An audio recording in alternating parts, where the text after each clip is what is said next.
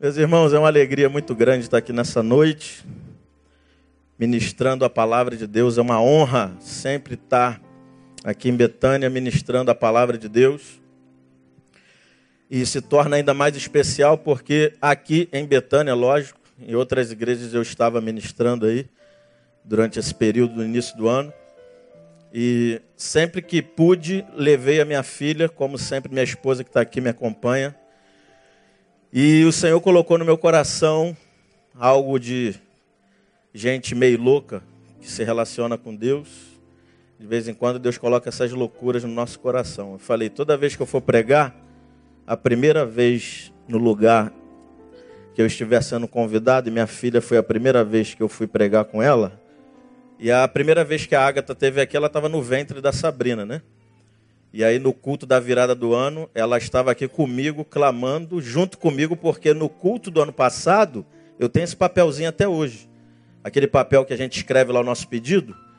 E eu falei assim: Senhor, o meu único pedido é: me ajude a continuar a andar na tua presença e me dê uma filha. Está guardado comigo esse papel.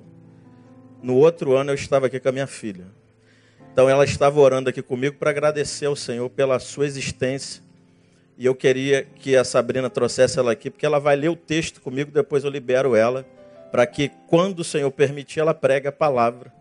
Então é coisa minha, eu queria ler o texto com a minha filha, essa nova profeta dessa geração, a Ágata, essa lindona de Jesus. E enquanto a Sabrina traz ela aqui, eu queria honrar, aproveitar que eu estou em família né? Além da minha esposa linda e amiga aqui ao lado, os amigos aqui dando auxílio. Eu queria honrar uma pessoa, porque quando vinha a vida, minha mãe é do interior do Rio Grande do Norte. Lá dentro do interior, meu pai que faleceu, a primeira vez que viu um carro, ele cheirou o rastro da marca do pneu no chão, porque nunca tinha visto um carro. Então, minha mãe trouxe uma tal de Maria das Dores para poder, por cinco anos, ajudá-la lá na minha casa a me criar e ajudar nos afazeres da casa. E com certeza, essa pessoa ajudou numa seguinte proporção a minha formação. E depois de quase 40 anos, ela tem a oportunidade de vir ao Rio de Janeiro e eu queria honrá-la aqui hoje diante da minha família espiritual. Vem cá, minha filha. Você pode aplaudir o Senhor com muito mais força.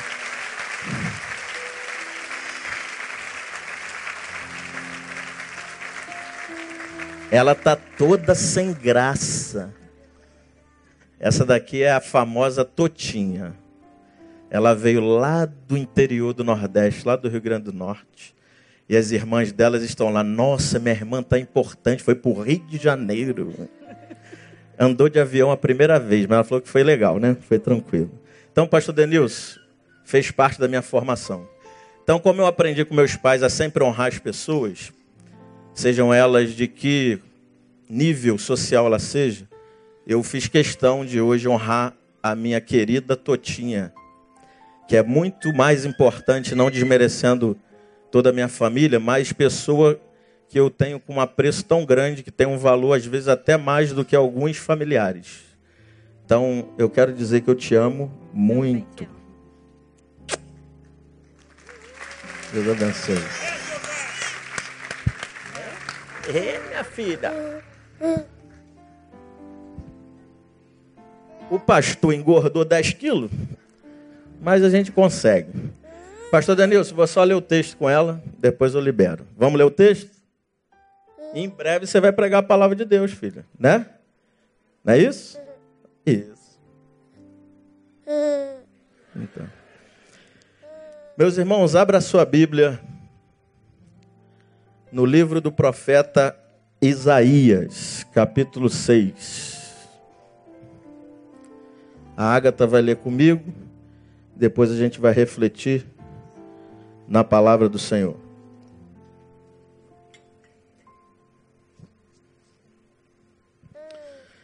Isaías capítulo 6, a partir do verso 1. Diz assim: No ano da morte do rei Uzias, eu vi o Senhor assentado sobre um alto e sublime trono, e as abas de suas vestes enchiam o templo. Serafins estavam por cima dele, e cada um tinha seis asas, com duas cobria o rosto, e com duas cobria os seus pés, e com duas voava. E clamavam uns para os outros, dizendo: Santo, Santo, Santo é o Senhor dos exércitos, e toda a terra está cheia da sua glória. As bases do limiar se moveram à voz do que clamava, e a casa se encheu de fumaça. Então disse eu: Ai de mim, Estou perdido, porque sou um homem de lábios impuros. Habito no meio de um povo de impuros lábios, e os meus olhos viram o Rei, o Senhor dos Exércitos. Então um dos serafins voou para mim, trazendo na mão uma brasa viva que tirara do altar com uma tenaz. Com a brasa tocou a minha boca e disse: Eis que ela tocou os teus lábios, e a tua iniquidade foi tirada, e perdoado o teu pecado. Depois disto, ouvi a voz do Senhor que dizia: A quem enviarei e quem há de ir por nós? Disse eu: Eis-me aqui, envia-me a mim. Aleluia. Amém. Querido, você pode pela última vez se colocar de pé para a gente orar ao Senhor? Eu não estou querendo nessa noite, não é meu perfil investir em jargão, até porque eu não gosto disso. Mas essa é uma noite de libertação na sua vida. Essa é uma noite de renovo sobre a sua história. E eu subi aqui hoje com essa fé, meu irmão. Se você tiver essa fé, com certeza, algo vai atingir o teu peito aqui nessa noite. Amém? Feche seus olhos, vamos orar ao Senhor. Senhor, meu Deus e meu Pai, eu quero te pedir nesta hora que esta palavra que não é minha, é tua, que esta palavra pro, possa produzir não somente a 30, não somente a 60, mas a 100 por um na vida dos teus servos aqui que me ouvem.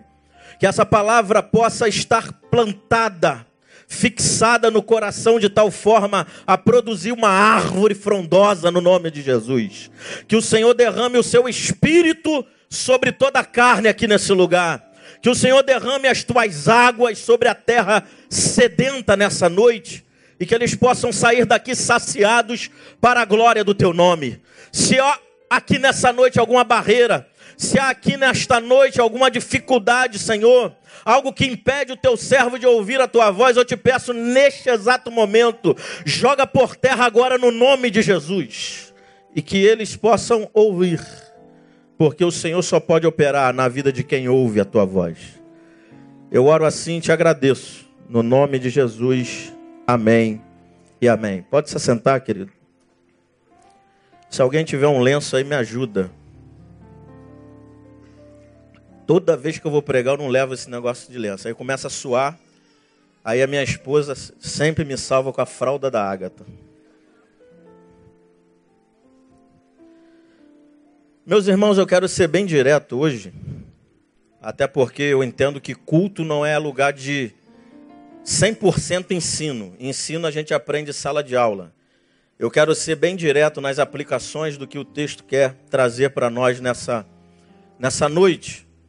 À luz desse texto que com certeza é muito conhecido dos irmãos, uma experiência profunda que o profeta messiânico viveu, o profeta Isaías. Um homem chamado por Deus como eu e você um homem cheio do Espírito Santo de Deus, como eu e você.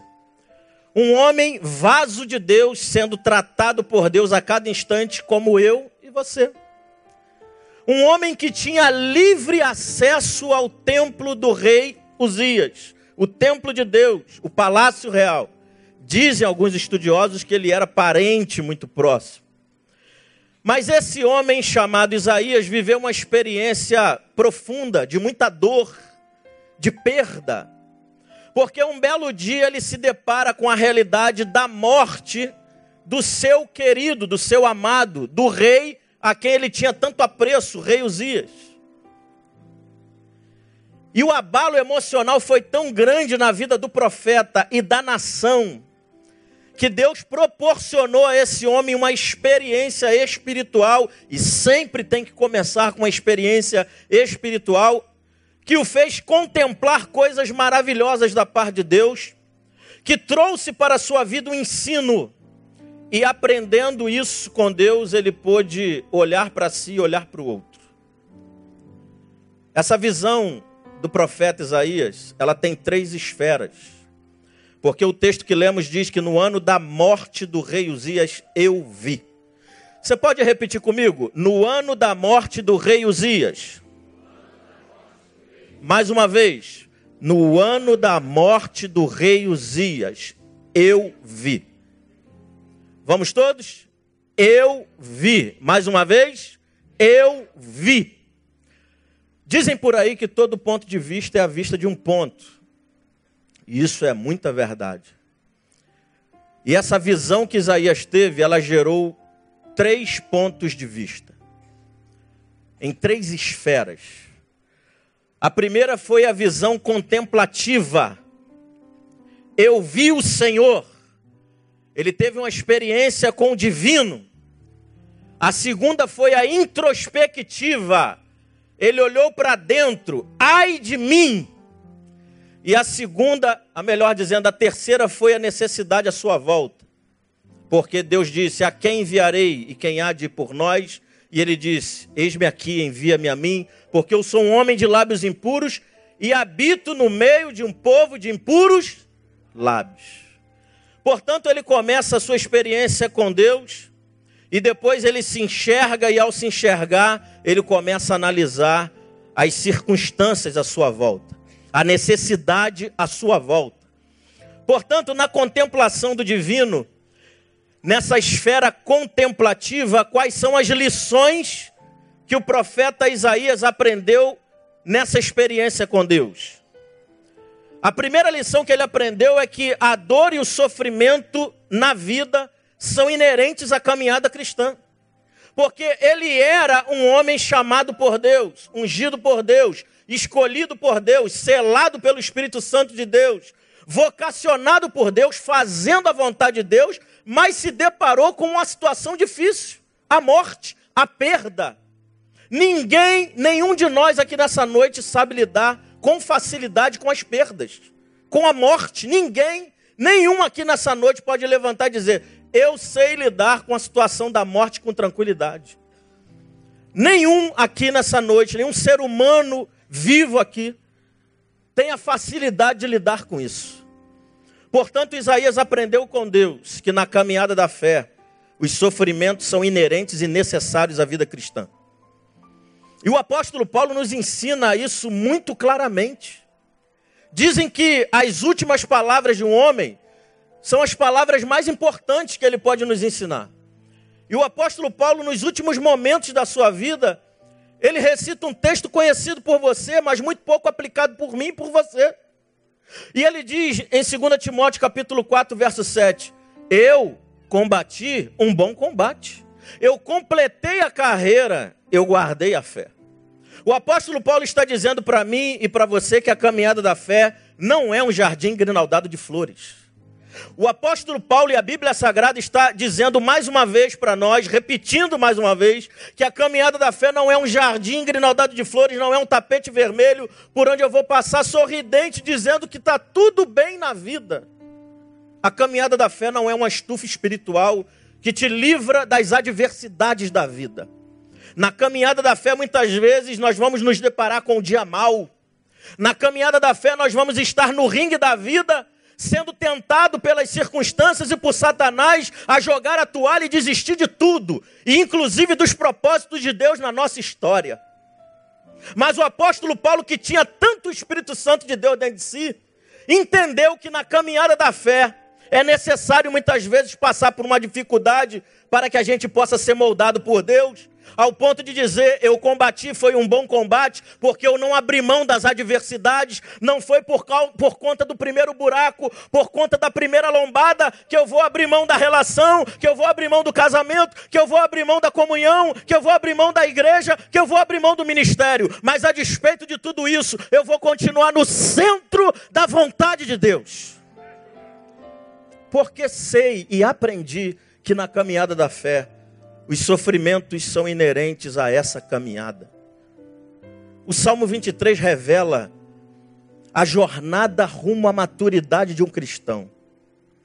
Porque quando a gente entra para a caminhada, quando o pastor nos leva até o batistério, aquele primeiro amor, e ele joga-nos até aquele, aquele amontoado de água e a gente levanta uma nova criatura, tudo é festa.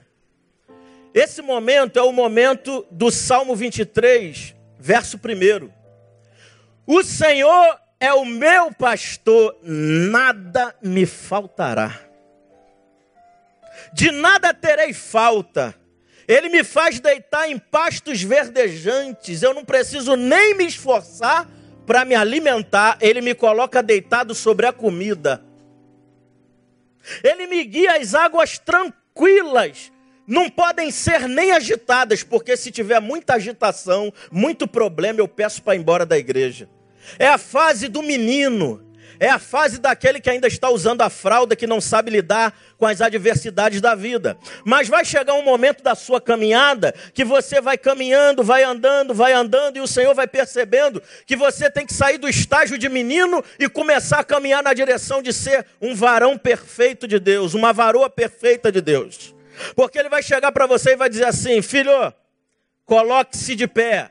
Acabou a fase do menino. Agora você vem atrás de mim, eu vou ser o teu guia e você vai começar a caminhar pelas veredas da justiça, por amor do meu nome. Quando você vai analisar como um pastor carrega, conduz uma ovelha nas veredas da justiça, você percebe que são duas ovelhas, no máximo, andando uma colada na outra para poder passar pelas veredas, porque o lugar é estreito. São os momentos que Deus nos conduz a caminhos que a gente tem que aprender a compartilhar o direito. Porque quando a gente insiste em ser menino, a gente só pensa no nosso direito. O que ele tem que fazer para me satisfazer na relação. O que ela tem que fazer para me satisfazer na relação. Mas Deus que está tão interessado em te formar nessa noite aqui nesse lugar, porque eu não vim brincar de pregar, eu sei que o meu Deus está aqui nessa noite preparado para tocar a tua vida. Eu fico tranquilo, porque quem estava ministrando junto com vida aqui, porque tem uns pentecostal aqui escondido, irmão. O Romão é um que eu gosto, já está logo, ele se, ele se revela. O Romão estava aqui preparando o terreno, eu falei, ô oh, glória, o cara já preparou o terreno, vai ficar fácil. Então, meu irmão, Deus quer te conduzir a um caminho Há um momento onde você vai ter que aprender a compartilhar direito. E onde a gente aprende a compartilhar direito? Quais são os relacionamentos que nós mais aprendemos a compartilhar direito? Os casais aqui, levante a mão, por favor. Oh, ambiente maravilhoso para você aprender a compartilhar direito. Quando você fica naquela briga do que fazer e quem vai vencer na escolha. Outro dia eu estava ministrando para homens numa outra igreja e eu falei assim: que nível de sacrifício você tem na caminhada da fé, irmão? Porque você não consegue nem abrir mão do direito de escolher um sabor de pizza no restaurante quando tem três pessoas e você tem que escolher somente um sabor. Tem gente que está na mesa do restaurante, diz-se cristão, e fica brigando. Não, eu quero portuguesa. Eu quero, não, tem que ser calabresa.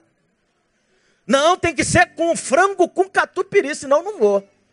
Se fosse de fato cristão, maduro, que já está aprendendo com Deus a compartilhar direito, ele faria assim: meu irmão, fica à vontade. Vocês vão ficar melhor assim, mais cômodos assim. Escolha o que vocês quiserem. Já viu aqueles maridos que a esposa fala assim: amor, o que fazer? Amor, o que você quiser. Deus tem um interesse profundo em formar o nosso caráter.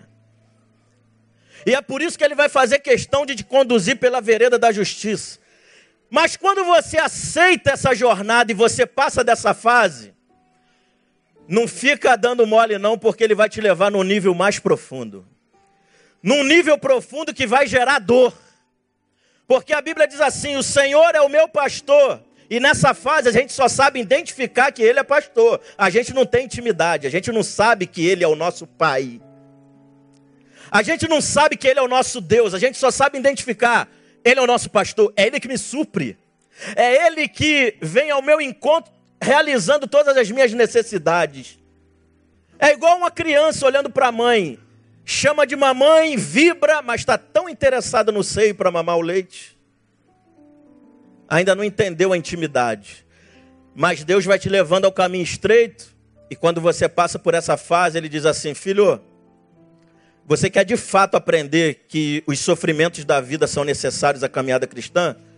Então eu vou te levar agora para o vale da sombra da morte. Eu vou te levar a um ambiente para você enfrentar os seus maiores medos na vida. E tem gente aqui nessa noite que está com medo no coração de ser confrontado. Porque ao ser confrontado, ele vai ter que revelar a pessoa mais íntima os seus lugares mais obscuros na vida. E ele tem medo de não ser aceito, porque quando revelar, ele não vai ou ela não vai me entender. Nessa noite, Deus está dizendo: o perfeito amor que te visita hoje, lança fora todo medo ao ponto de você se colocar diante da pessoa amada, querida, e dizer a ela: Esse sou eu, essa sou eu. E Deus me deu uma graça de revelar a você sem medo de você não me compreender e me entender. E é quando a gente passa pelo vale da sombra da morte é que a gente morre para nós mesmos. É quando nós morremos para nós. É quando deixamos o eu morrer para o grande eu sou ser revelado em nós, é que nós começamos a caminhar rumo à grande maturidade da fé.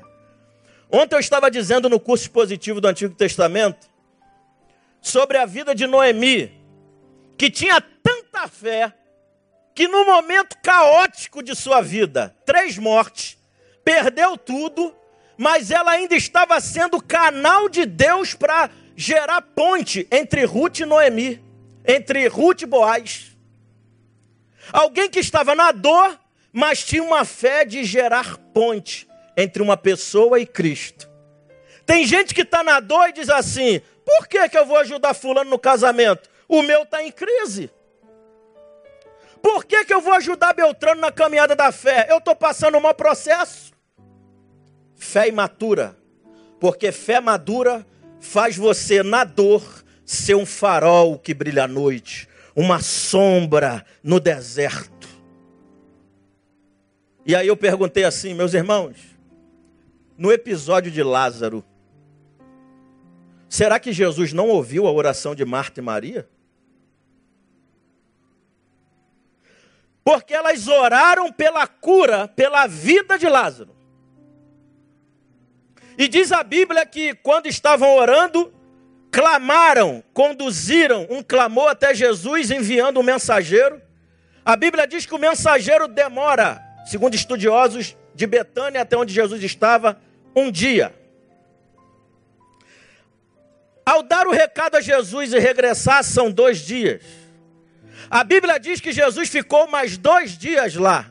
E se você fizer o cálculo correto, dá justamente quatro dias até Jesus chegar em Betânia. E quando chega lá, ela diz: Senhor, já faz quatro dias que ele está morto.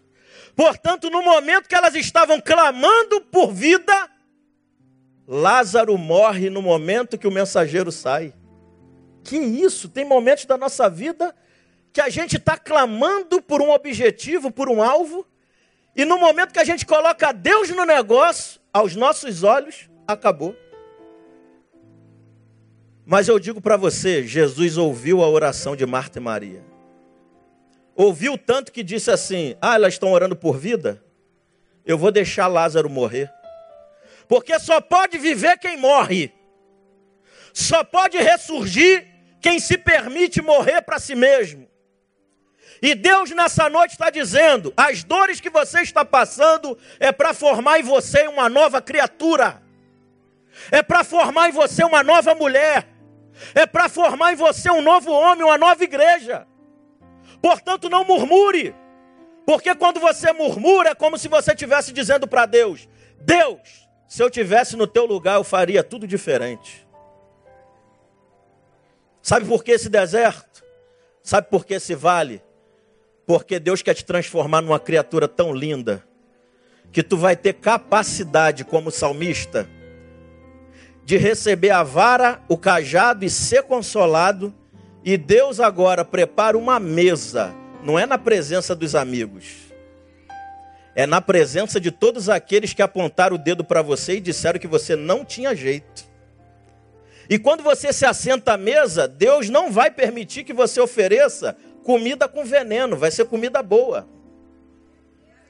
Agora perceba, uma ovelha, ela não senta na mesa.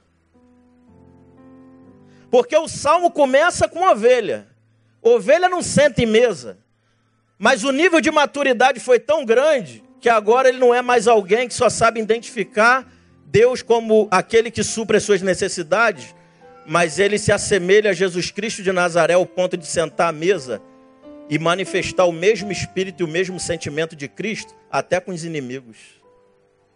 Quando você alcança essa maturidade, irmão, de cumprimentar, de se relacionar, de investir mais uma vez na relação daqueles imaturos principalmente, Deus te leva num nível que Deus vai fazer algo maravilhoso na tua vida. Sabe o que é?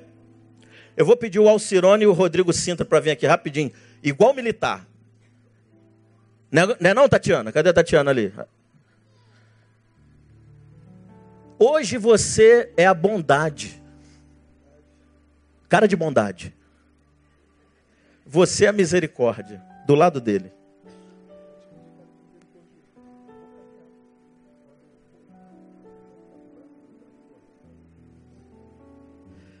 Olha o salmo como é que começa.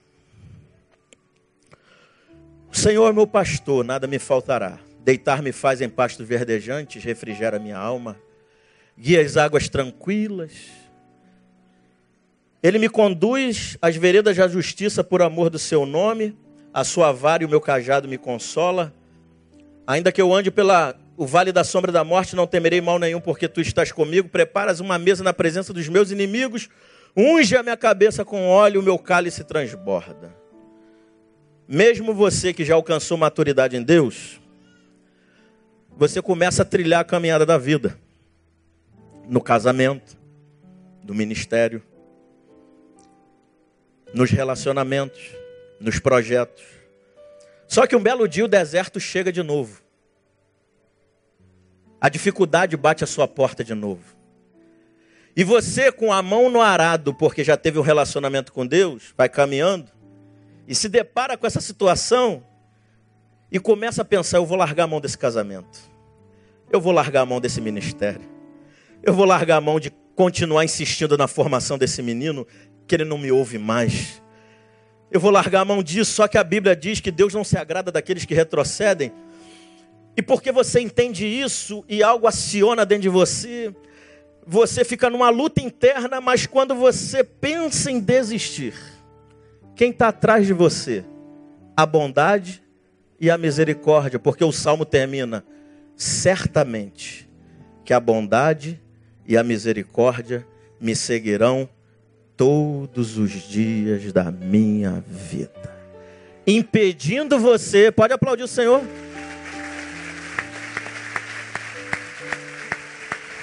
Impedindo você de quando for tentado a largar a mão do arado, do chamado, do propósito, você olhar para trás e falar: não é que Deus foi tão bondoso comigo nessa história de 30 anos, 20, 15 anos?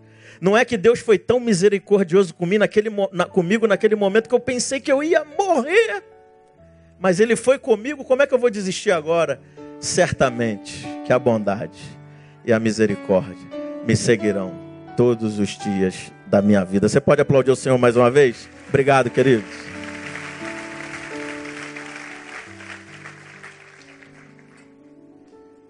Isaías aprendeu que os sofrimentos são inerentes à vida.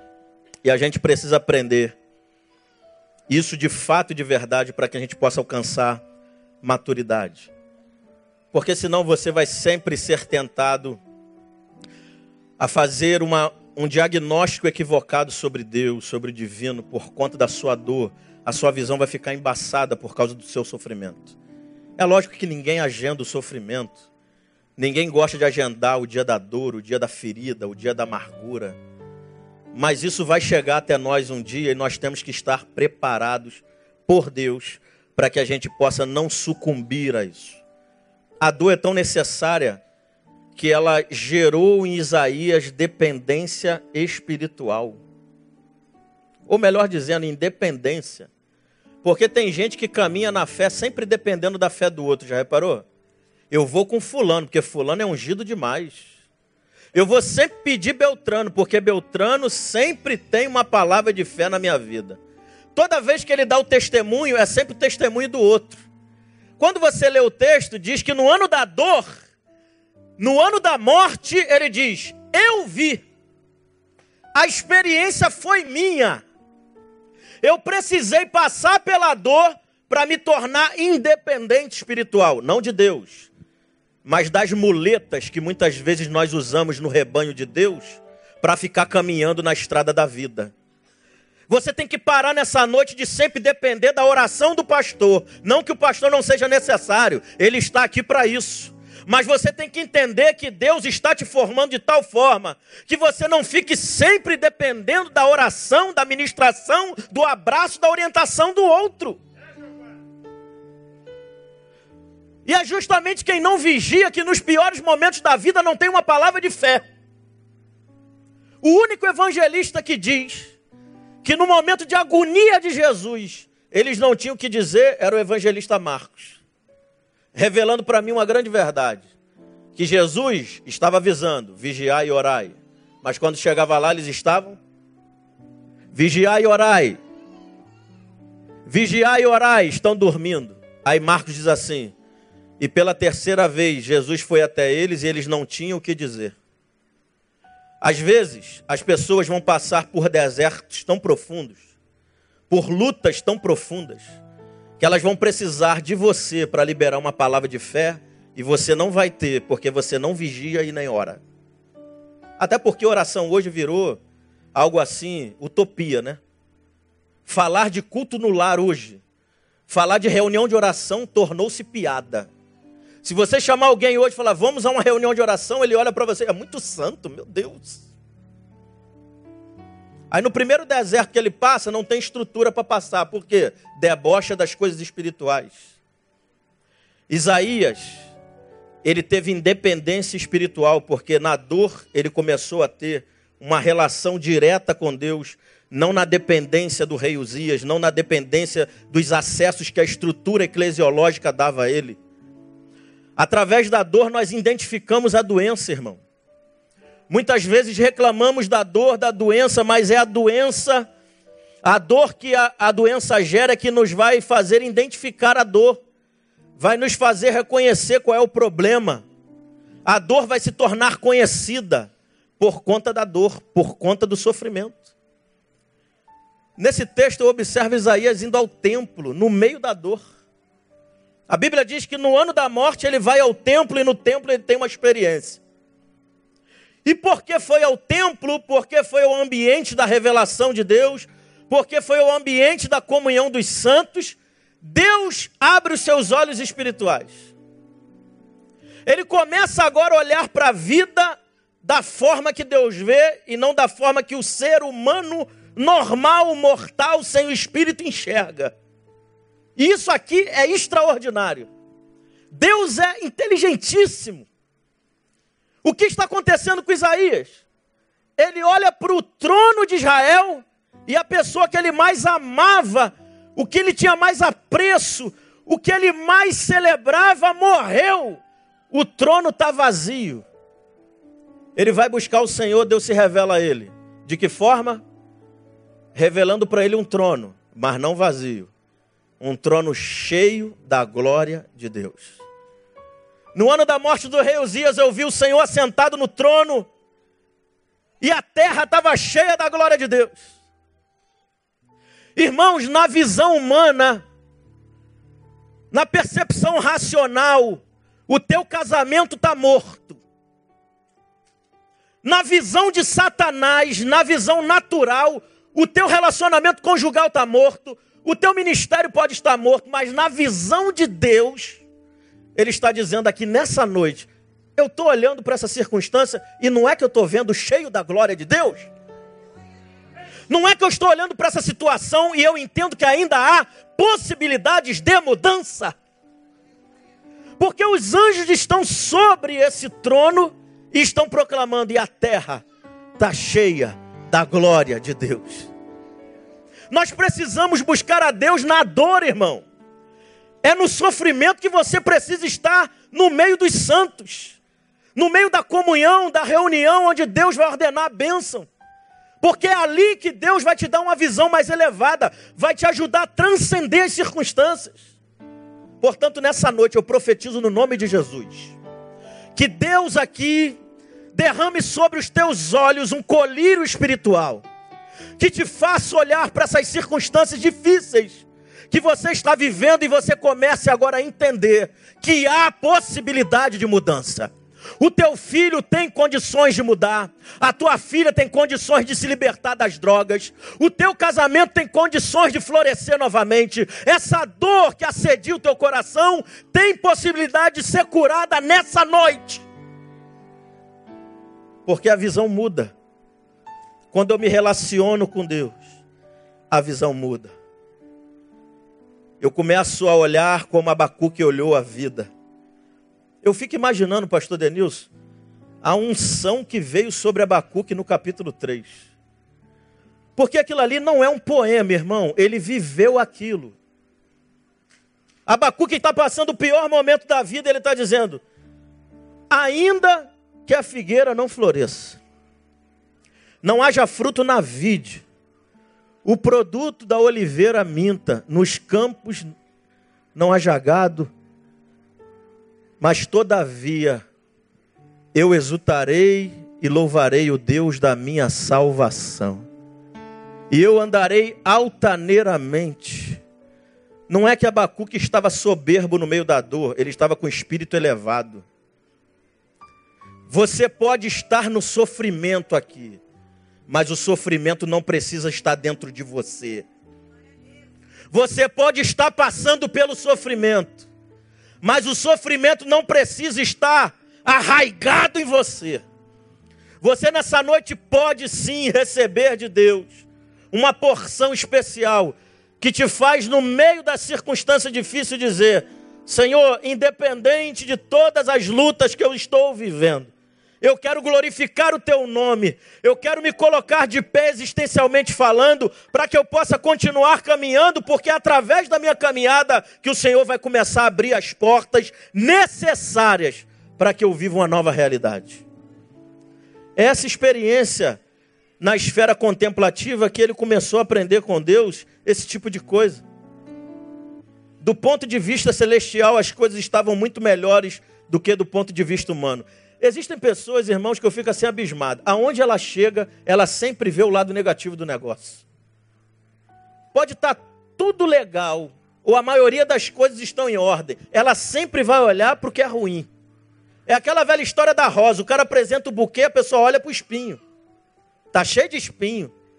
Quando a pessoa está cheia de luz por dentro, ela, nossa, que lindo. Ela nem olha para o cravo. Tem gente que é assim, aonde chega, traz aquela palavra de maldição, aquela palavra negativa. Tem gente que vai avaliar o cônjuge sem espírito nenhum, sem o Espírito Santo. Na verdade, espírito de porco. Eu já dei essa ideia aqui, vou dar de novo. De vez em quando, a tua esposa, como a minha faz de vez em quando, ela te chama, você está lá na sala vendo o jogo de futebol que você gosta. E aí ela te chama no momento que você está mais o quê? Confortável. Ela fala, amor, que você já está arrumada há uma hora para ir para a festa, já faz uma hora que você se arrumou. A esposa ainda está se arrumando. Aí ela faz, amor, vem cá ver a roupa para ver se está bonita. Aí vamos supor que naquele dia, não é que ela seja gorda, mas naquele dia, minha esposa não é. Ficou aquela banhazinha assim aparecendo. Botou a roupa, ficou um pouquinho assim. Aí o cara olha, a mulher pergunta: Como é que tá, meu amor? Aí ele olha, pô, tá aparecendo a banha aí, a gorda aí, ó. Meu irmão, tu pode ir pro melhor evento, acabou o evento naquele dia. Irmãos, vou te ensinar como é que faz. Quer aprender? Quando a tua esposa te chamar para perguntar se tá bonito a roupa, e se por um acaso você olha assim e faz assim: Amor, essa roupa não está revelando a tua total beleza. Melhorou, né? Melhorou. É melhor do que você chegar e falar, tá parecendo a banha, a gordura. Chega e fala, olha, essa roupa não está revelando toda a sua beleza. É uma forma diferente de ver a coisa. Então, quando a gente se relaciona com Deus, o nosso olhar ele fica mais misericordioso, o nosso olhar fica mais espiritual. Nessa esfera contemplativa, Isaías aprendeu algo extraordinário que muito crente ainda não aprendeu.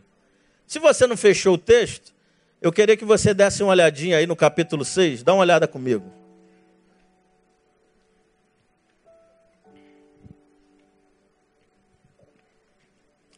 Olha o que o texto diz. Quando a manifestação de Deus e dos anjos sobre a vida de Isaías, olha o que acontece. Verso 2: Serafins estavam por cima dele, cada um tinha seis asas, com duas cobriu o rosto, com duas cobriu seus pés, e com duas voava. E clamavam uns para os outros, dizendo: Santo, Santo, Santo é o Senhor dos exércitos, e toda a terra está cheia da sua glória. As bases do limiar se moveram à voz do que clamava.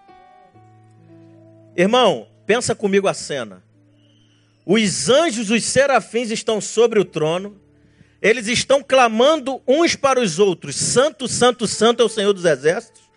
E a Bíblia está dizendo que na visão de Isaías, a voz dos serafins clamando uns para os outros fazia as bases do limiar, ou seja, as bases do templo se mover,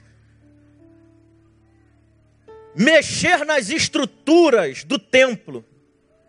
O Espírito Santo de Deus falou comigo ao meditar nesse texto a seguinte verdade, e foi o que Isaías aprendeu: as, as construções e riquezas humanas são insignificantes perante a glória do Senhor na sua vida. Tem gente aqui que não está tendo o cuidado e está colocando o seu olhar, ou um olhar mais importante, nas riquezas ao caminhar com Deus. Está colocando o seu olhar nas estruturas eclesiológicas, sejam elas quais forem. Deus está dizendo: a minha glória, o meu espírito, a minha manifestação é muito mais importante do que qualquer estrutura, seja ela qual for. Existem pessoas que estão caminhando com Deus e estão valorizando mais o ter do que o ser.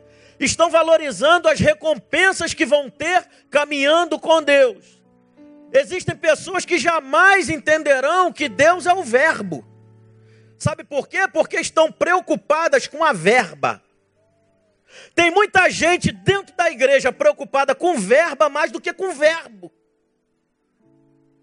E gente que tem o verbo sabe lidar com a verba como servo. Agora, quem tem o verbo como algo secular, como algo qualquer, verba na mão dele se torna mamão. Deus está dizendo: você está preocupado com a estrutura, Isaías. Você está preocupado com as recompensas, você está preocupado é com a riqueza, você está preocupado é com o resultado, eu estou preocupado é com aquilo que vai de fato planificar a tua vida, é o meu espírito e a minha glória. E se você resistir isso, diz o Senhor nessa noite, você corre o sério risco de quebrar. Porque a Bíblia está dizendo que a manifestação espiritual fez a base do limiar se mover. Portanto, a coluna que somos nós foi flexível à ação de Deus. Tem gente que é resistente à voz de Deus. Deus está falando uma, duas, três, quatro vezes, mas resiste à voz e à vontade de Deus. Deus está dizendo: se você não for flexível à minha voz, à minha ação, não vai acontecer um preenchimento de fumaça da glória na tua vida. Porque, irmãos, conforme as bases se moviam, a Bíblia diz que o templo enchia de fumaça.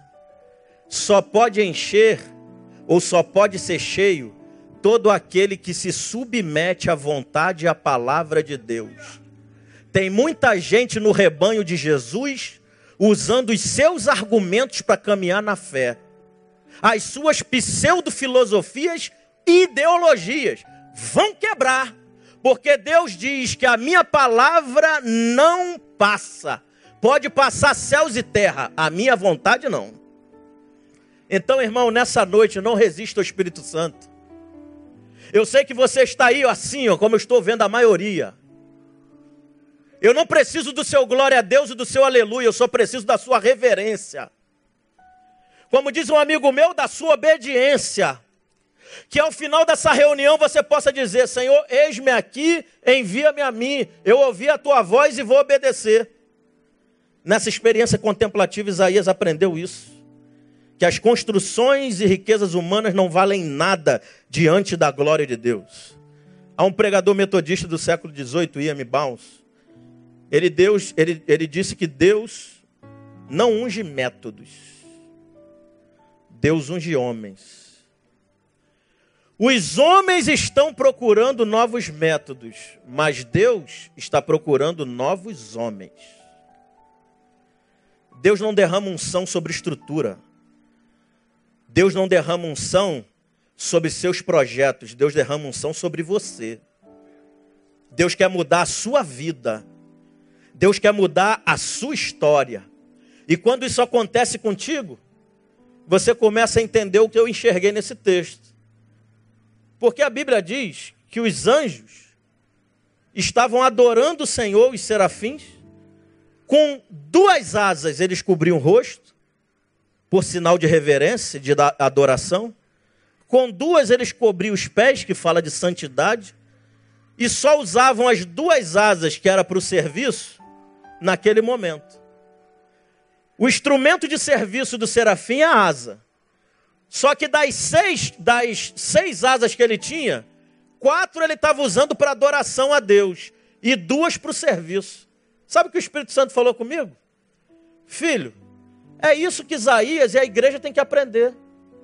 Que antes de fazer a obra de Deus, o serviço de Deus, tem que andar com Deus da obra. Tem gente que está dentro da igreja fazendo opção de serviço para Deus. Está no farol da noite, está construindo casa, está fazendo a pulsão de serviço, só não anda com Deus. Porque quando tu vai ver o fruto, quando tu vai no tete a tete, o fruto, irmão, não é do espírito, é de contenda, é de facção, como disse o pastor Denilson. Tem gente, irmãos, eu não vou tornar pequena a mensagem que Deus me deu para falar de política, mas eu oro no nome de Jesus nessa noite você que está desfazendo de amizade por causa de política, você tem que se converter. Você tem que se converter. Porque se tu fosse cristão de verdade, você dizia, no mínimo, fique à vontade para escolher o seu candidato. Mas o cara diz que é crente e desfaz relação por causa de política. Em nome de Jesus, que o Espírito te converta nessa noite. Eu não tenho compromisso, irmão, com homem não, tem compromisso com Deus. Gostou, gostou. Não gostou, continua do mesmo jeito. Agora, se for flexível, Deus vai te encher. Eu ganhei um irmão aqui nessa igreja. Eu não vou citar, até porque o irmão foi reverente e ouviu o Espírito Santo. O irmão, ao meu ver, usando palavras assim que não é de um cristão. E alguém que tem uma caminhada boa, eu chamei o irmão para uma conversa, falei, irmão, Vamos entender a astuta cilada do maligno. O Denilson estava ali falando comigo. O diabo está usando a política do momento para dividir a igreja. E eu falei, irmãos, vamos nos atentar para o principal. A igreja está se dividindo por causa de política. Eu não estou falando da igreja Betânia, estou falando todas as igrejas na face da terra. Irmãos, foi tão lindo o culto que eu tive ali. Eu fiquei quase uma hora com o irmão lá fora. Mais um pouco a gente chorava, oramos juntos e o irmão falou: Pastor, eu de fato, eu fui agressivo nas palavras. Eu quero pedir perdão Senhor. E eu quero andar com o Senhor para conhecer um pouco mais e o Senhor aprender comigo e eu contigo. Eu falei: Ah, o diabo foi derrotado no nome de Jesus? Pode aplaudir, irmão. Ah, aquele dia foi milagre. O melhor culto, um dos melhores cultos que eu já vivi aqui. Mas por causa do ego, do que a gente acha que é, a gente divide a relação. Quando na verdade a gente tinha que estar aprendendo isso, irmão que antes de fazer as coisas para Deus, a gente tem que andar com Deus. E quem disse isso foi Jesus, não foi eu não, hein? Jesus, quando chamou os seus discípulos, a Bíblia diz que ele chamou os que ele mesmo quis, mas para estar com ele, e depois os enviou. Tem gente indo fazer missão sem estar com Jesus. Eu atendi uma mulher dessa igreja que não está mais aqui, casada na época e me procurou e falou algo que mexeu comigo. Ela falou, pastor, o meu marido, ele abençoa muito os pobres. Ele alimenta os pobres. Só que tem um problema, pastor, eu me sinto uma faminta emocionalmente falando dentro de casa. Quanta gente, irmão, está fazendo muita coisa do lado de fora, mas a família está morrendo os filhos abandonados em nome de uma filosofia. Jesus disse: Esteja comigo, aprenda de mim, sujeite-se à minha vontade, depois faz a minha vontade, a minha obra e a minha missão. Se não for assim, nós vamos perder tempo. Os anjos investiram quatro instrumentos de serviço para adoração, dois para voar. De seis, quatro eu uso para glorificar o nome de Deus, duas somente para o serviço. Irmão, não muda a regra. Primeiro é andar com Deus, depois o serviço. Se você trocar, você vai morrer, você vai quebrar. Que em nome de Jesus, o Espírito Santo de Deus esteja agora visitando corações começando a jogar por terra estruturas que são resistentes e que a glória de Deus comece a adentrar o teu coração. Para que você possa hoje, quem sabe, procurar uma pessoa que você feriu por palavras ou com palavras por causa de ideologia e de filosofia. Eu garanto a você que tu vai gerar um sorriso no rosto de Jesus. Eu confesso que na última ceia eu fiquei loucubrando na minha cabeça. Eu falei, não seria tão bonito? Não sei se eu falo.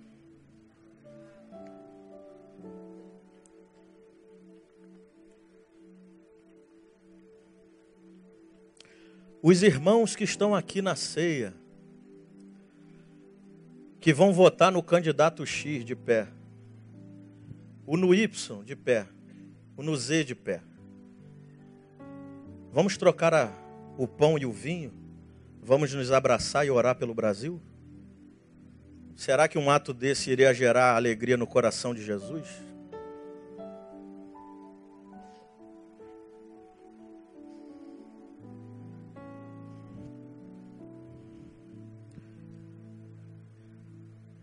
Irmãos, existe uma diferença muito grande entre os anjos e nós. Os anjos falam sobre Deus, nós falamos com Deus.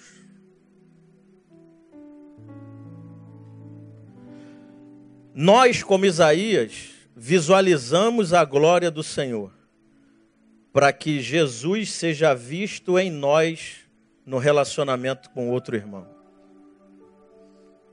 Essa contemplação do divino, essa experiência contemplativa que Isaías teve, gerou uma pessoa tão linda nele, tão linda, tão especial, que eu duvido que a partir daquele dia, Isaías, quando não passava na rua e se relacionava com as pessoas, as pessoas não conseguiam enxergar Jesus nele. A Bíblia diz em Apocalipse, eu não vou ler para te cansar, capítulo 1, aquela experiência de João na ilha de Pátimos, ele diz que aquela experiência profunda espiritual,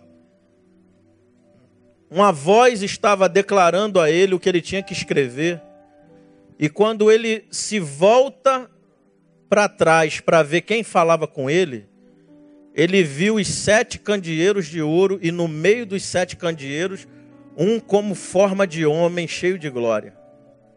Sete candeeiros fala da igreja de Jesus. Portanto, não tem como Jesus ser visto a não ser pela manifestação da igreja e de você, igreja.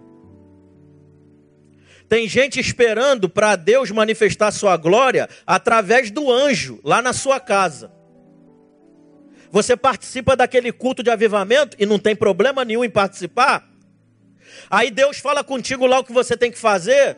E aí o pregador ora assim: Senhor, que a tua glória esteja agora visitando aquela casa do teu servo. Aí você, com a fé somente contemplativa, fica assim: Senhor, visita lá o meu marido, visita lá nesta hora minha esposa, visita os meus filhos. Sabe quando é que a glória de fato vai visitar a tua casa? Quando acabar o culto do avivamento e você chegar lá. Porque aí você vai se deparar com aquela pessoa que ainda continua imatura e você vai ser tentado a pagar na mesma moeda. Aí você diz assim: Meu filho, eu te perdoo, você ainda não sabe o que faz. Sabe por que muitos ainda dentro da tua casa estão incrédulo?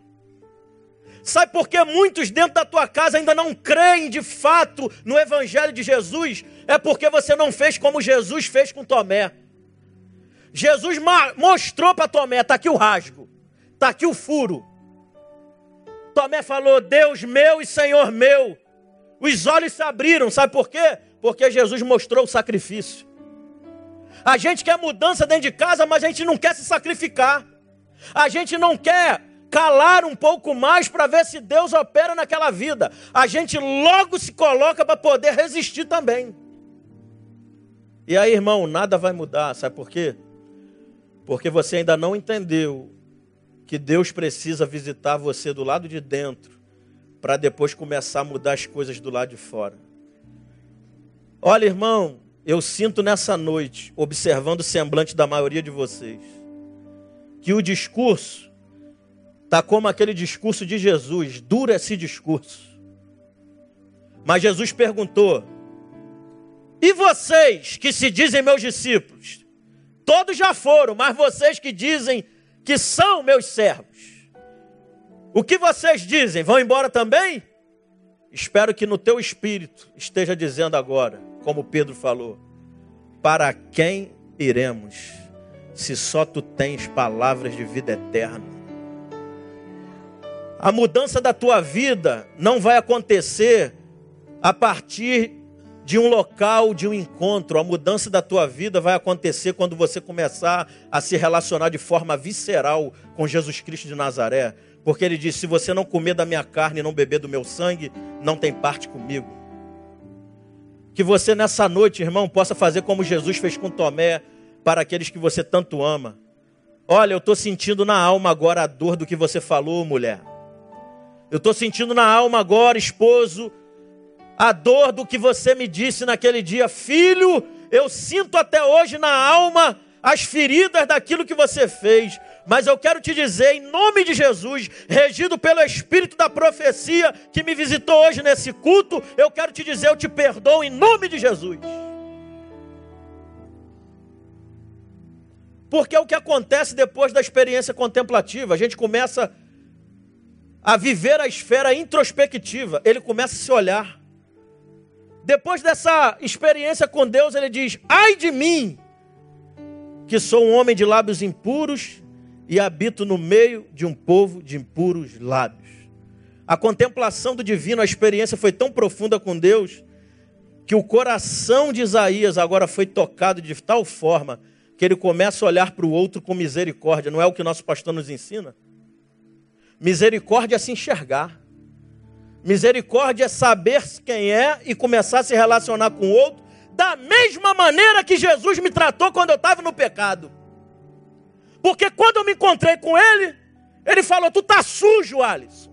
Você tá imundo, cheio de carrapisco e precisa fazer uma obra grande para tu chegar na estatura do varão perfeito. Mas eu não vou te matar, não. Eu vou derramar sobre você o meu espírito, a minha graça te basta e você vai caminhar. Agora, quando você se depara com um próximo ferido e cheio de carrapicho, trate ele da mesma maneira que Deus tratou. Irmão, eu já falei isso aqui uma vez e vou falar de novo porque é fato. A gente fica discutindo esse negócio de ideologia. Tem um irmão aqui, dois, eu cuido de dois, mas tem um aqui, homossexual, que veio da contemporânea, ele me chama de pai. Você que acha que para tratar de gente assim tem que abrir mão do Evangelho de Jesus Cristo, você está enganado. Você pode sarar esse tipo de gente, independente se um dia ele vai mudar a sua opção sexual. O que interessa é se você falou do amor e da verdade de Deus.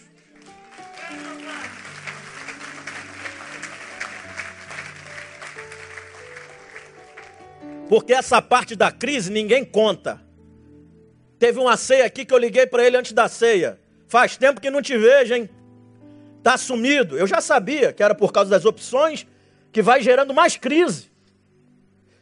E ele chegou, meu pastor querido, meu pai. O senhor sabe que eu não estou feliz, né? Eu falei, eu sei. Vai lá que eu quero só te dar um abraço. E acabou a ceia, ele estava ali me esperando, eu abracei e orei com ele e ministrei a bênção de Deus sobre ele. Sabe por quê? Porque eu me enxergo, mas sei a minha responsabilidade em Deus, no chamado de Deus para a minha vida. Porque eu entendi que lábios impuros são consequências de um coração impuro e eu preciso a cada dia fazer a oração de Davi. Cria em mim, ó Deus, um coração puro e renova em mim um espírito inabalável. Porque você fofoca, porque você é fofoqueiro.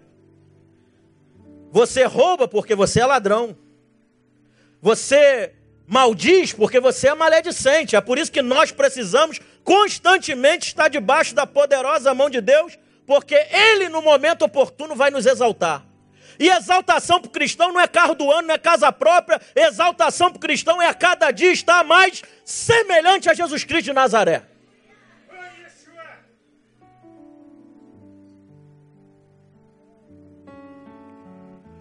Eu tenho um respeito muito grande pelas religiões. Me dou tranquilamente, não precisei nem aprender isso dentro da igreja. Eu aprendi com a dona Terezinha. Nem fez teologia.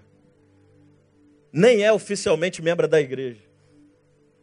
Eu fui católico, irmão. Fiz crisma, catecismo. Marcar a cartilha, né?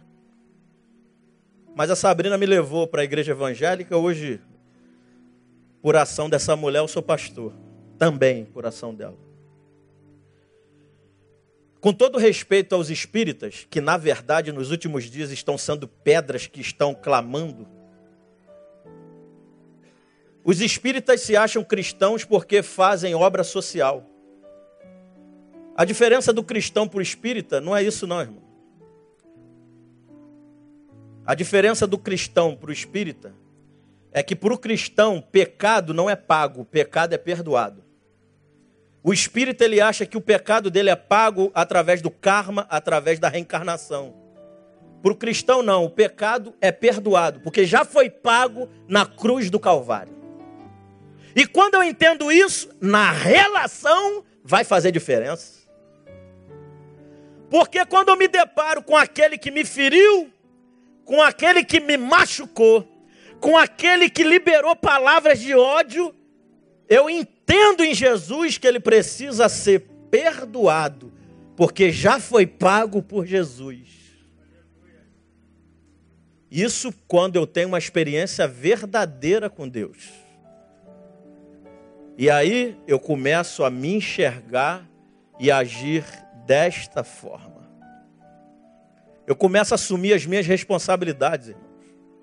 É ai de mim. Você começa a a evitar ficar julgando a vida do outro. Tem gente que está tão preocupada com a vida de todo mundo da igreja, de todos os ministérios. É por isso que ele vive numa vida miserável, nunca olha para dentro. E a Bíblia está lá dizendo para nós: quer ter comunhão comigo? Quer ter um relacionamento profundo comigo? Examine-se, Alisson, a si mesmo. Faz uma visita lá no porão, naquele lugar que você esconde coisas que ninguém pode ver, porque se souber, corta a relação contigo. Mas eu tenho medo, pastor, de entrar lá e encontrar aquilo que já está podre. Jesus está dizendo: entra.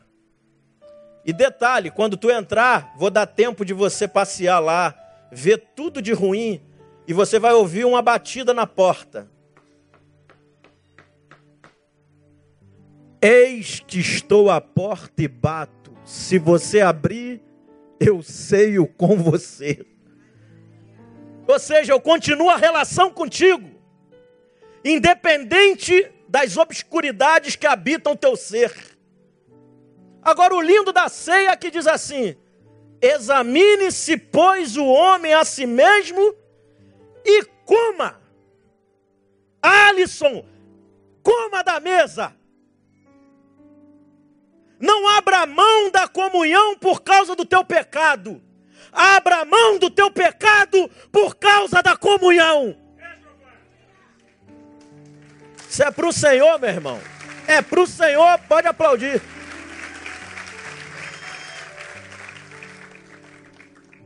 Tem gente que está abrindo a mão da relação com Deus por causa dos pecados. Se autocritica se autofumina, se autoflagela. Sabe por quê? Porque você está observando lá de fora o padrão de cristão.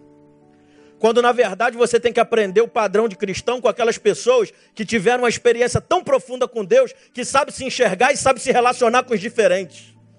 Mas hoje é muito discurso de gente que é do amor. Mas na hora de se relacionar com os diferentes, fecha a tampa da panela e aqui só entra quem é da minha tribo. Precisa se converter no nome de Jesus. Se aquele ali for do grupo tal, do grupo X, do ministério Y, não entra aqui. Tem que se converter. Eu estou aqui há 17 anos, irmão. E falo isso com toda a reverência. Não sou perfeito. Mas nesse negócio de unidade na diversidade, tem gente que tem que se converter. É muito amor no lábio. Na hora de se relacionar, aquele ali não pensa igual a mim. Quando na verdade eu tinha que aprender a andar com esse cara, porque ele é humilde. Eu já falei várias vezes. E não falo isso porque estou na frente de vocês. Já falei para ele. Não prega igual a mim, mas é um cara que tem outras qualidades que eu posso aprender. Ah, aquele ministério é da reflexão, vou andar com eles, porque eu vou ficar um pouco mais inteligente. E talvez você, se for humilde, vai andar com o povo do reteté, para você começar a ficar mais esperto na palavra do Senhor e na vigiação de Deus na, na terra dos viventes. Mas a gente fica nessa briga de partido. Diz que teve experiência com Deus, mas segura a bandeira do seu partido. Aqui é a minha tribo, ninguém toca. É, meus irmãos. Por isso que eu gosto da Bíblia que diz: pelos frutos é que se conhece. E eu termino a minha palavra.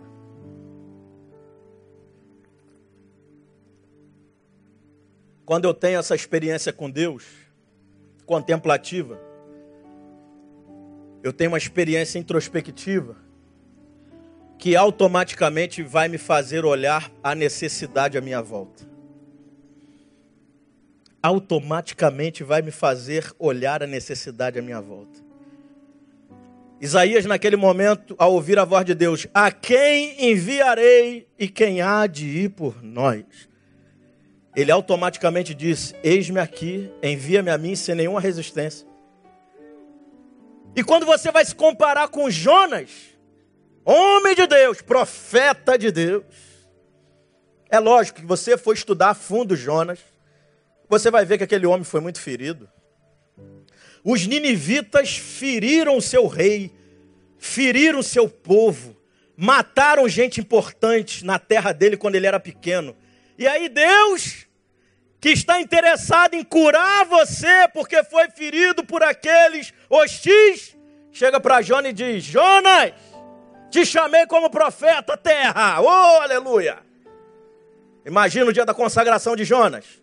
É olho para lá, unção para cá. Aí Deus diz para ele: agora tem uma missão para você.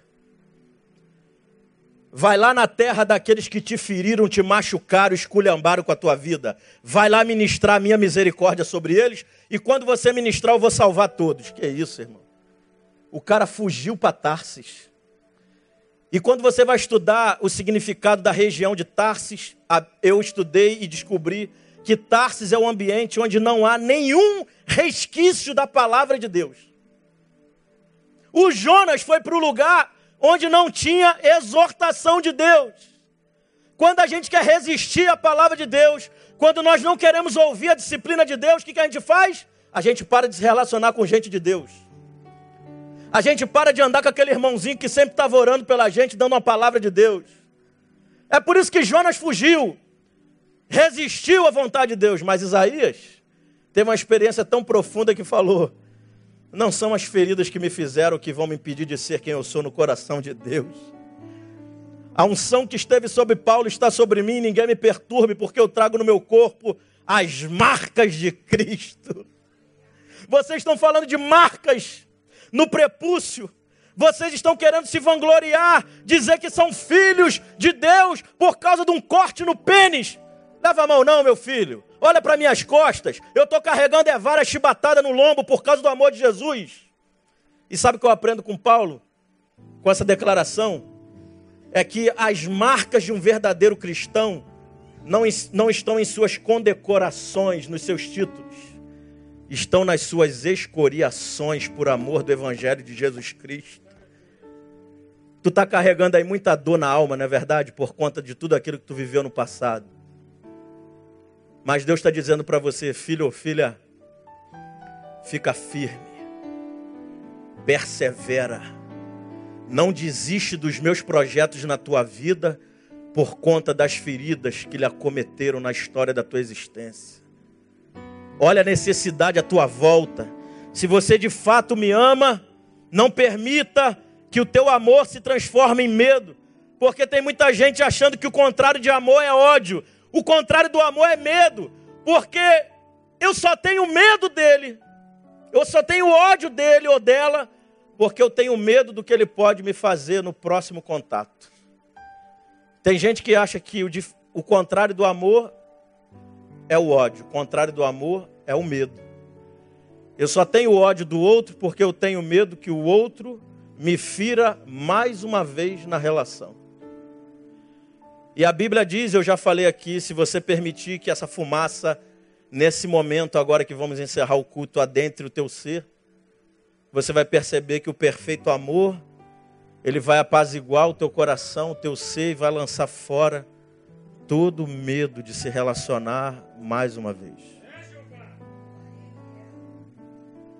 Eu tive uma experiência no meu casamento, simples, mas foi uma experiência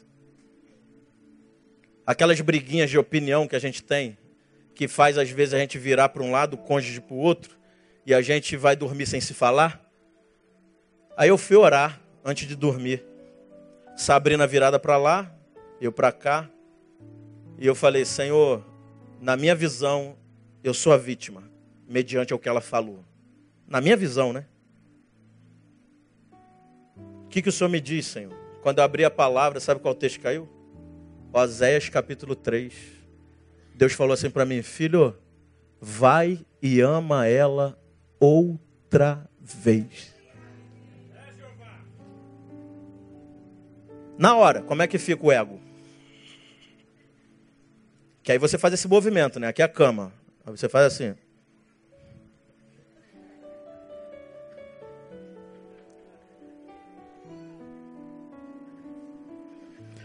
Toquei e falei, amor, perdão. Podemos conversar? Sabe o que ela fez? Amanhã a gente conversa.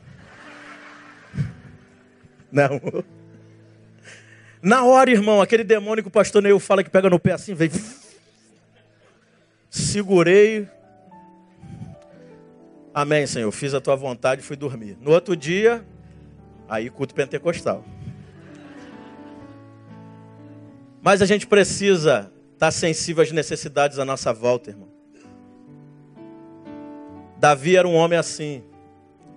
Tinha tanta sensibilidade que ouviu as afrontas de Golias no seu tempo. A gente diz que é ungido de Deus, mas não consegue ouvir as afrontas de Golias dentro da nossa casa. O filho era bênção, estava na presença de Deus. Agora está longe da igreja, a gente finge que nada está acontecendo. Não está ouvindo a afronta de Golias dentro de casa. O casamento está esfriando, a gente não se coloca de pé para batalhar por aquilo. É mais fácil falar assim: ah, já acabou, vou largar. Irmão, não despreze a graça de Deus sobre a tua vida, sobre a tua existência. E entenda de uma vez por todas: o assunto redenção é de Deus com você. É a última coisa que eu peço para você olhar na Bíblia. Termina agora. Dá uma olhadinha comigo no verso 6. A gente vai terminar agora. Queria chamar até o Vida para subir. Abriu aí? Olha o que está escrito. Então um dos serafins voou para mim, trazendo na mão uma brasa viva que tirara do altar com uma tenaz. Vamos ler mais uma vez, porque você olhou muito corrido, porque você estava olhando para o vida subindo, você não percebeu o texto. Então um dos serafins voou para para. Rapaz, quando você se submete à vontade de Deus, as ações espirituais de Deus vão ao teu encontro. E aí ele diz que esse anjo, esse serafim, trouxe na mão uma brasa viva com uma tenaz. O serafim era um ser de fogo, mas ele chega no trono de Deus, um ser de fogo não bota a mão no fogo. Ele pega um tenaz, que era um alicate, e pega a brasa e leva até o homem Isaías e toca nos seus lábios, regenerando ele. O que Deus está dizendo é, Alisson, quando o assunto é regeneração, transformação de vida, eu não vocacionei anjo para fazer isso. Eu chamei a igreja de Jesus para ser um canal de Deus para transformar vidas perdidas no pecado. Então, se você conhece alguém que está perdido no pecado, louvado seja Deus, porque você está no ambiente de pessoas que têm compromisso com Deus, para, a partir da experiência de regeneração na sua vida, ser canal de regeneração na vida do outro. Irmão, se você parar para olhar bem detalhadamente, no momento mais caótico e crítico da vida de Isaías, no momento que ele foi tentado a parar todo o seu ministério, ele tinha escrito seis capítulos. Mas depois da experiência com Deus, eu fui dar uma olhadinha, ele escreveu mais 60 capítulos. Portanto, 66 capítulos do livro de Isaías que ele escreveu depois da experiência com Deus, Deus deu um upgrade nele de dez vezes mais do que ele tinha que fazer. Então eu quero profetizar nessa noite no nome de Jesus. Se você produziu até aqui uma, de, uma determinada quantia no reino de Deus, eu quero profetizar no nome de Jesus. Que a partir dessa experiência que você está tendo com Deus hoje, Deus vai fazer e vai realizar dez vezes mais e muito mais além daquilo que você possa pedir ou pensar. Queria te convidar a se colocar de pé nesse momento.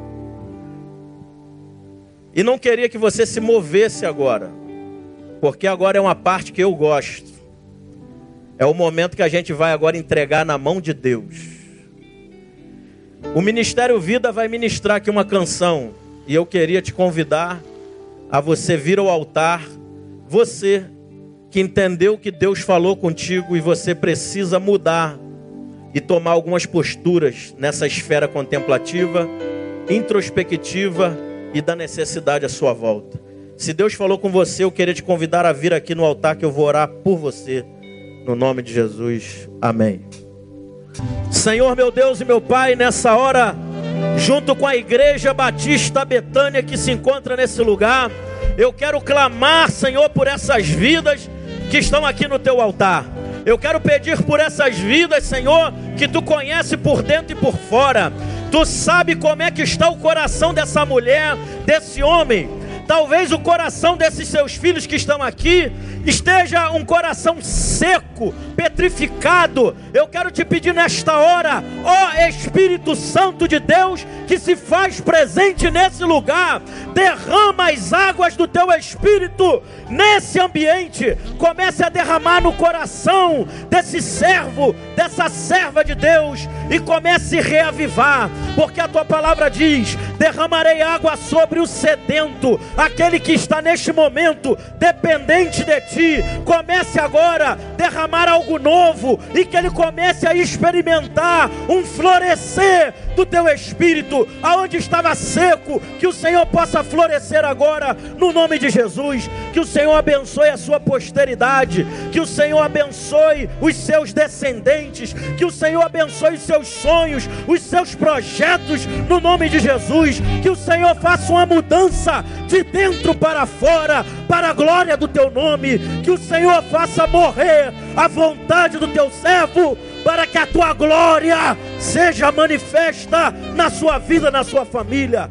Toma a Igreja Batista Betânia, toma Pastor Neil, Pastor Andréia, Pastor Denilson, toda a liderança dessa igreja, toma todo o corpo de Cristo nesse lugar e nos abençoa com unidade, nos abençoa com vida, para a glória do teu nome, que possamos alcançar maturidade para andarmos com os diferentes para que de fato, quando o mundo olhar para nós, possa enxergar o Senhor Jesus Cristo de Nazaré.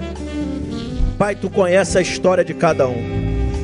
E eu te peço pela última vez, e a última coisa que eu te peço agora, a minha mão não pode tocar todos que estão aqui, mas há servos teus tocando esses homens e mulheres, e senhoras e adolescentes e aqueles que não estão recebendo um abraço, que eles possam agora no campo espiritual receber um toque de um serafim agora que traz do altar uma brasa viva na tenaz. E que ele ou ela sinta um renovo agora. Que ele sinta ou ela sinta a paz de Deus que excede todo entendimento. Nós oramos assim na autoridade daquele que vive e reina para todo sempre. Nós oramos no nome de Jesus de Nazaré, o qual nós aplaudimos com toda a força da nossa alma nessa noite. Aleluia!